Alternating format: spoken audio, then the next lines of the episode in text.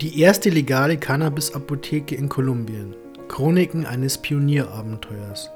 Herzlichen Glückwunsch, Sie sind auf dem besten Weg zur GMP-Zertifizierung, sagte Julian Gutierrez, Hauptprüfer der kolumbianischen Landwirtschaftsbehörde ICA, so die spanische Abkürzung, zu Dennis Contri und seinem Team an einem sonnigen Dienstagmorgen im Februar. Wie bereits das gegenseitige Lächeln erahnen ließ, war das für alle eine riesige Genugtuung. Und dafür gab es einen guten Grund. Unter GMP oder gute Herstellungspraxis versteht man Richtlinien zur Qualitätssicherung der Produktionsabläufe und Bedingungen bei der Produktion von Arzneimitteln und Wirkstoffen. Ähnlich der ISO-Norm enthalten sie Richtlinien, um die Herstellung von Medikamenten unter Einhaltung höchster Qualitätsstandards der Pharmaindustrie zu garantieren. Guterres fuhr fort.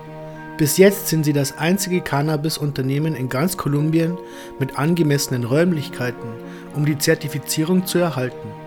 Dennis konnte seine Freude nicht mehr verstecken. Als wir den Gang hinunterschlenderten, der jeden Raum in dem 1200 Quadratmeter großen Lagerhaus miteinander verbindet, sagte er, während Dutzende Mitarbeiter noch damit beschäftigt waren, die letzten Details zu regeln, das hier ist die erste Desinfektionsstation. Nach erfolgreicher Autorisierung durch das dreistufige Sicherheitssystem, Ausweis, Zugangskarte und Fingerabdruckscan gelangt der Arbeiter beim Zugang zu den Werkräumen des Betriebes zunächst durch eine teilweise sterile Garderobe zu den sterilisierten Doppeltüren, die in einem abgetrennten Raum mit Hilfe von Luftdüsen einfach alles und jeden desinfizieren, der sich zu diesem Zeitpunkt darin aufhält. Es gibt praktisch keine Ecken, die Wände sind rund, außerdem gibt es überall UVC-Sterilisationslampen. Das Erreichen dieses Punktes war nicht einfach.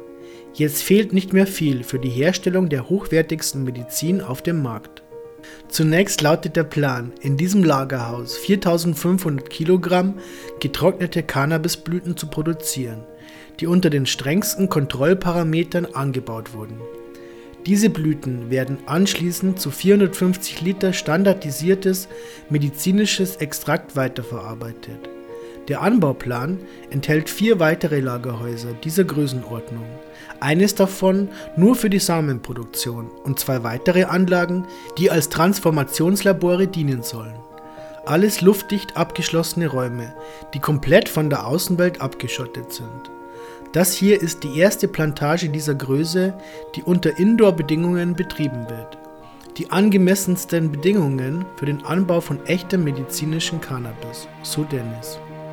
Geplant ist die Produktion von jährlich 4500 Kilogramm getrockneter Cannabisblüten pro Lagerhaus, wobei die Pflanzen alle unter strengsten Vorschriften angebaut werden. Anschließend entstehen daraus 450 Liter standardisiertes medizinisches Extrakt. Darüber hinaus gibt es Expansionspläne für fünf weitere Lagerhäuser von dieser Größenordnung.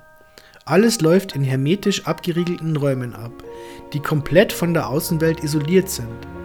Das wird die erste legale Indoor-Cannabis-Plantage in Kolumbien von dieser Größenordnung, was gleichzeitig die richtigen Bedingungen für die Herstellung hochwertiger Medizin garantiert, schlussfolgerte Dennis. Geboren und aufgewachsen in Italien, arbeitete Dennis Contri bis 2012 für die pharmazeutische Abteilung der CAM-Gruppe. Zusammen mit Pilar Sanchez, einer Kolumbianerin, die zwar in Bogota geboren ist, aber zehn Jahre ihres Lebens in Italien verbrachte, entschieden sie sich, eine Zeit an der Karibikküste Kolumbiens zu verbringen. Ursprünglich sind wir nur für sechs Monate hierher gekommen. Doch als wir erkannten, dass man hier die Cannabispflanze studieren kann, entschieden wir uns dafür zu bleiben und etwas in meinem Heimatland oder den meisten Ländern der Welt Undenkbares zu machen, so Dennis. Erst 2013 begannen sie mit der Ausgabe von Medizin, die aus Cannabispflanzen extrahiert wurde. Das erste Extrakt war ein hausgemachtes Heilmittel für die Mutter von Pilar, die an Arthrose litt. Sozusagen das erste Produkt, das ihre Apotheke herstellte.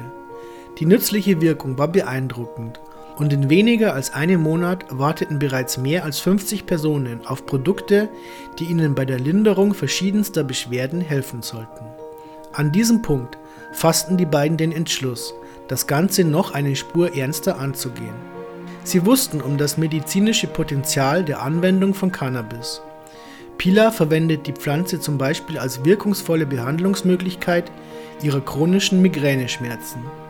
Dennis hat bereits zwei Jahrzehnte leidenschaftlichen Cannabisanbau hinter sich und studierte am Amsterdam Cannabis College verschiedene Fachbereiche, wodurch er besonderes Interesse an den medizinischen Eigenschaften entwickelte.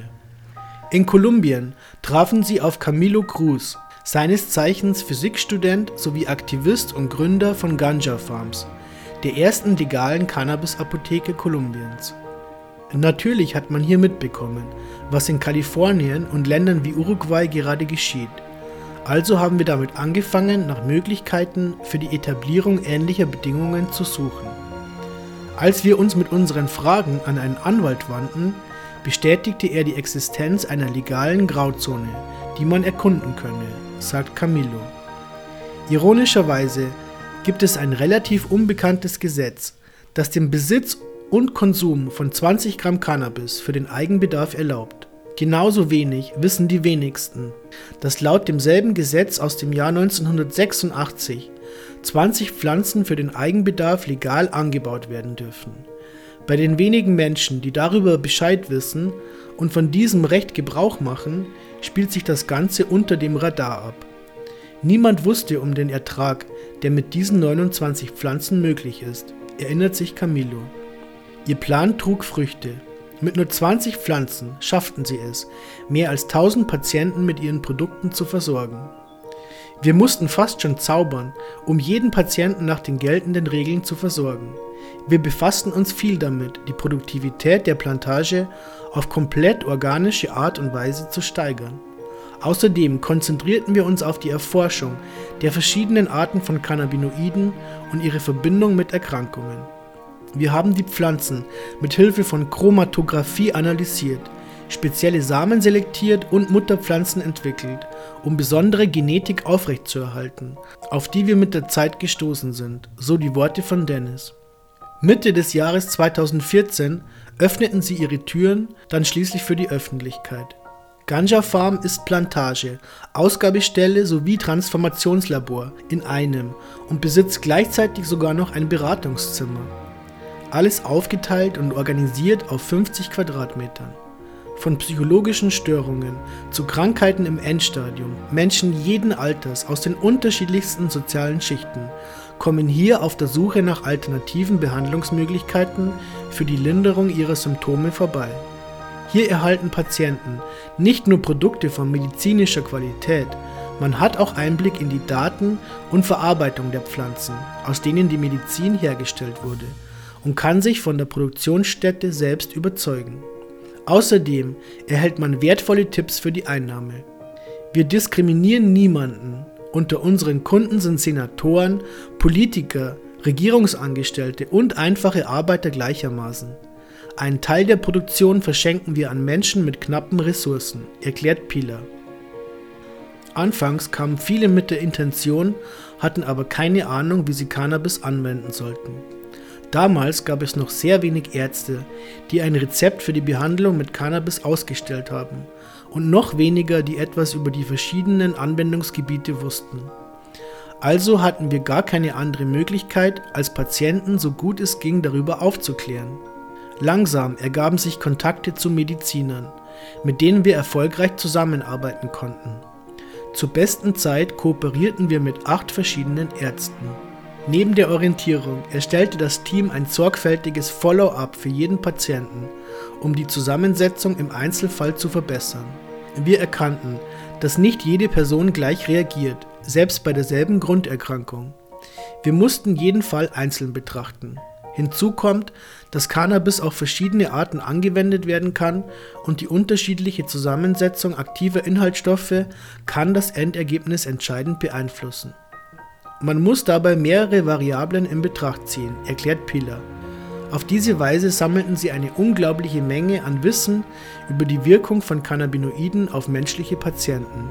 Währenddessen gibt es überall anders auf der Welt aufgrund von Kosten, Bürokratie oder rechtlicher Bestimmungen keine Studien über Cannabis mit menschlichen Probanden.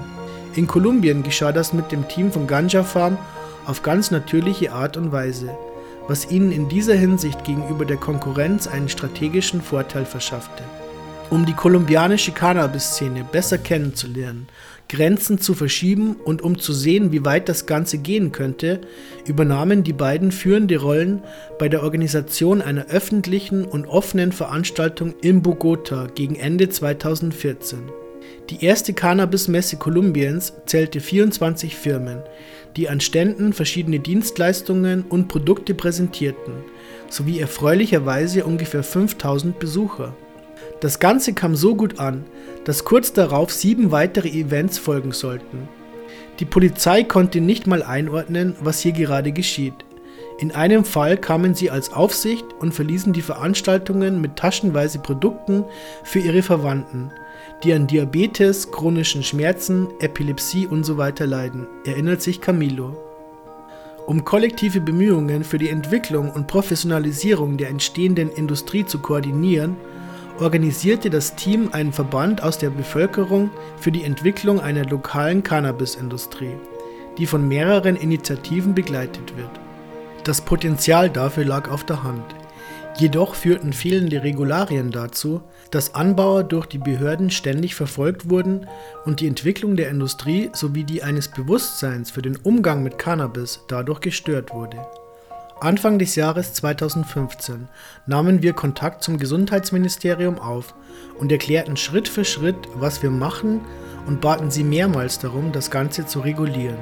Letztendlich wurde uns mitgeteilt, man arbeite an einer Rechtsvorschrift, an der wir teilhaben können. So Camillo.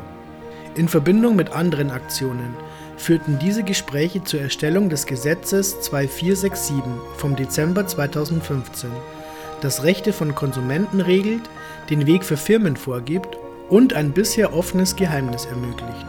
Von nun an konnte Cannabis legal in Kolumbien angebaut werden. Das kommende Jahr ist geprägt von einem langen bürokratischen Kampf für die Regulierung von Cannabisfirmen, die bis dato, genauso wie Ganja Farm, in einer legalen Grauzone arbeiteten. Die Regierung stellte für jede Sektion der gerade entstandenen Industrie verschiedene Lizenzen aus. Insgesamt gab es davon sechs. Psychoaktive Cannabisproduktion, nicht psychoaktive Cannabisproduktion, Transformation, Samenproduktion, Forschung und Vertrieb. In diesem Zusammenhang wurde PIDECA ins Leben gerufen, der Startschuss des Eintritts der Ganja Farm Group in die formelle Welt der internationalen legalen Cannabisindustrie. Anschließend kam eines nach dem anderen. Konferenzen auf renommierten Veranstaltungen wie Expo Mediweed in Medellin und Expo Bogota Cannabis in Bogota. Viele Zeitungsberichte, erste Plätze bei Cannabis Cups und Anerkennung für ihre Arbeit. Ganja Farm wurde immer größer und das Team um verschiedene Experten erweitert, um die Arbeitskraft zu verbessern. Die erste Anbaulizenz erhielt das Unternehmen im April 2017. Pedeka war die sechste staatliche Firma für die Produktion von Cannabis. Die anderen fünf Lizenzen kamen dann nacheinander. Obwohl es immer noch so viel zu tun gab, trug die Idee, die schon vor Jahren begonnen hatte, langsam Früchte. Dieses und das nächste Jahr wurden der Verwirklichung eines Traums gewidmet. Strategische Partnerschaften sollten sicherstellen, dass das anfangs erwähnte Lagerhausprojekt in die Tat umgesetzt werden kann. Die Konstruktion der Anlage an sich war recht einfach. Jedoch erfüllten sie erst nach einer Bauzeit von sechs Monaten die Qualitätsanforderungen wie GMP, GACP und anderen wie ISO sowie die Bestimmung für die Genehmigung durch das ICA-Institut selbst. Heutzutage gilt Pideka als Referenz für Kolumbien und darüber hinaus. Das Unternehmen verliert seine Wurzeln aber nicht aus den Augen. Wir fördern soziale Projekte, weil wir aus der Cannabis-Aktivismus-Szene kommen. Und wir werden die Verbesserung des Zugangs hin zu gesundheitlicher und sozialer Gerechtigkeit durch konkrete Aktionen bei gesellschaftlichen Organisationen auch weiterhin unterstützen, lässt Pilar wissen.